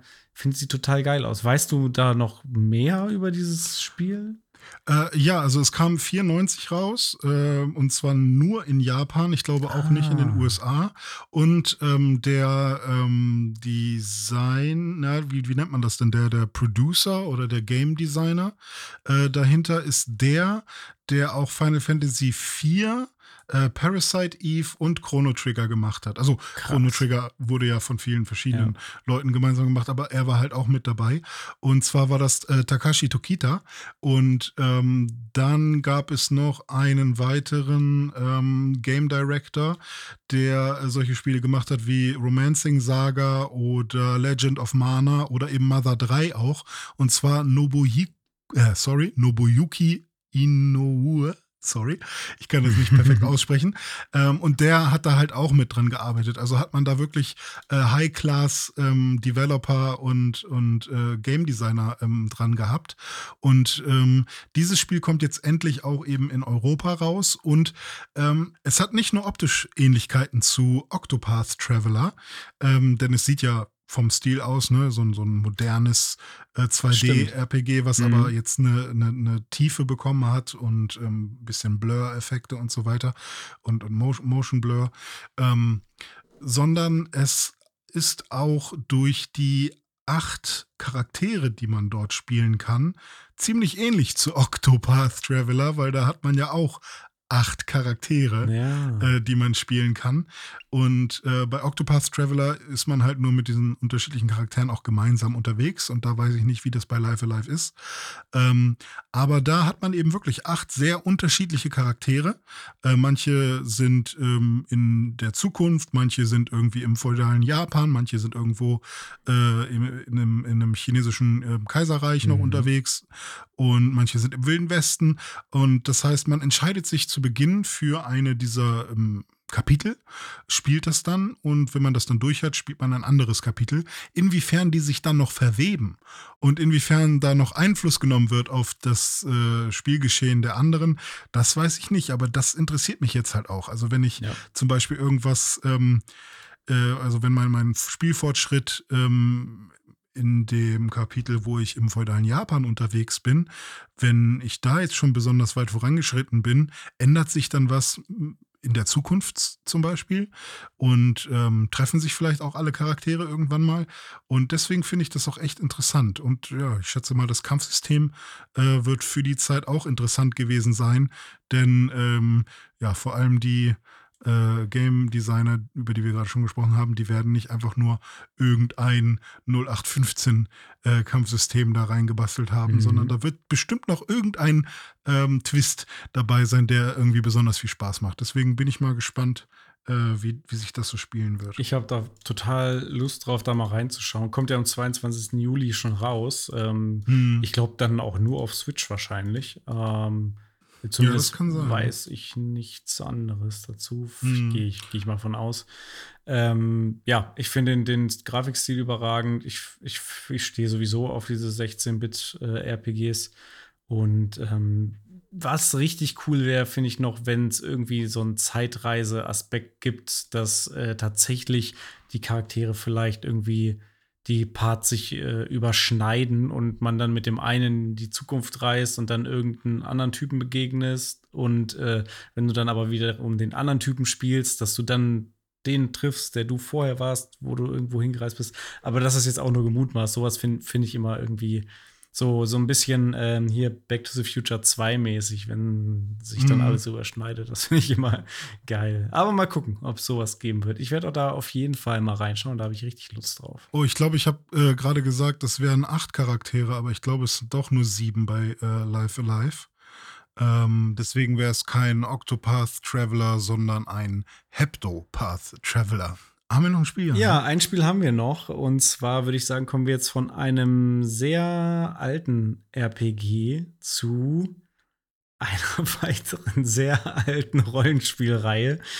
Ähm, ihr merkt schon, das ist hier ein Retro-Fest von, von Pac-Man über Bomberman, über Sonic, Monkey Island, Life Alive bis hin zu Dragon Quest. Und Dragon Uh. Quest, da habe ich ja hier den echt Experten schlechthin an meiner Seite sitzen. Und du kannst mir doch jetzt bestimmt erklären, worum es in Dragon Quest Treasures geht und warum das so aussieht wie Pokémon Legends Arceus im Dragon Quest Universum. Ja, ähm, die Connection habe ich tatsächlich erst gemacht, nachdem du ähm, mir das gesagt hast, weil ich, ich äh, habe gar, also ich, ich habe ja gehofft, dass es jetzt was komplett Eigenständiges wird, aber es kann natürlich sein, dass sie gesehen haben, uh, Pokémon Dragon Quest Arceus, ist wäre ja was, oder? Also Pokémon lief ja echt gut und dann machen wir auch sowas. Und ähm, wäre nicht das erste Mal, dass sowas passiert. Ähm, aber Dragon Quest Treasures ähm, kann ich mir auch vorstellen, dass es was sehr Eigenes wird. Das werden wir dann sehen. Ähm, man spielt nämlich den jungen oder zumindest die Chibi-Version von Erik oder Eric äh, von Dragon Quest 11. Und ähm, der hat auch noch eine Dame dabei und die wollen auf Schatzsuche gehen.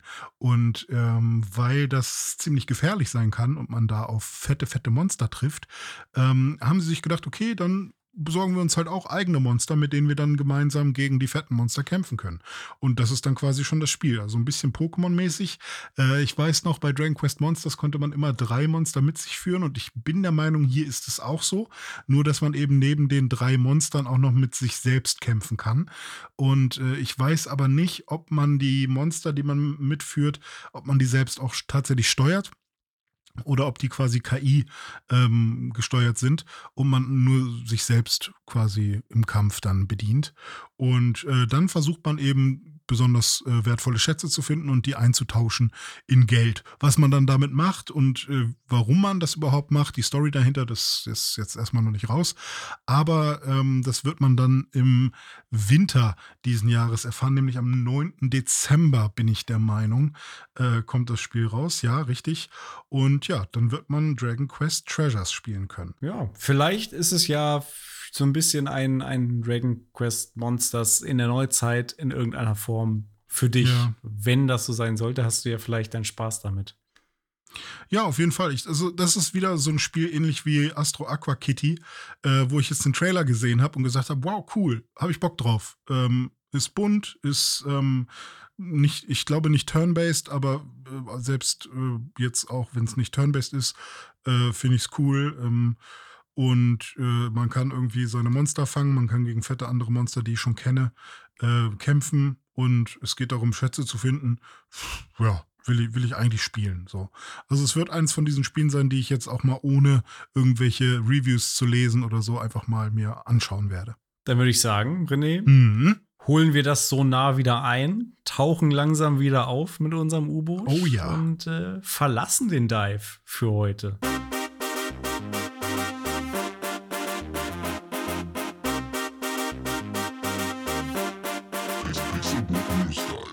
So, und was machst du jetzt noch? Ich werde jetzt bestimmt noch eine Runde Fall Guys mit meiner Freundin spielen und ah, werde ja, versuchen, mir sämtliche Halo-Equipments irgendwie freizuschalten, während ich Ananas-Sorbet noch ein wenig nasche und versuche, mich runterzukühlen von den immer noch sehr hohen Temperaturen hier in unserer ja.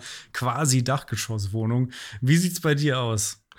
Ich werde vielleicht jetzt auch mal Fall Guys installieren und zwar auf meiner Playstation, mhm. äh, weil ich gerade besonders viel auf der Playstation spiele und dann könnte man ja auch noch mal irgendwann gucken, äh, ob man mal gemeinsam spielt. Ja. Und ähm, dann werde ich noch irgendwas snacken und dann werde ich noch Obi-Wan zu Ende gucken, ah. damit wir über das Ende sprechen können.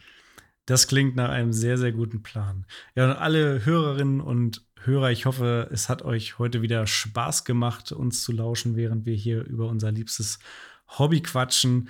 Wenn es euch gefallen hat, würden wir uns sehr freuen über positive Rezensionen bei Apple Podcasts oder Spotify oder dem Podcatcher eures Vertrauens.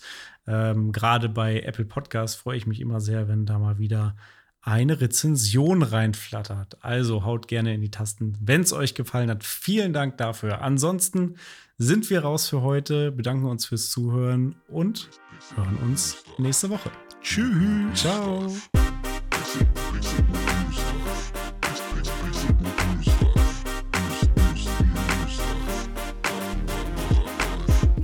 Pixelbook News Dive findet ihr auf Twitter unter @pixelbooknews. Wir freuen uns auf euer Feedback und positive Rezensionen. Mails schreibt ihr an newsdive@pixelbook.de und wenn ihr die Jungs direkt erreichen wollt, nutzt at dizzyweird oder at Dominik Eulmann auf den sozialen Plattformen.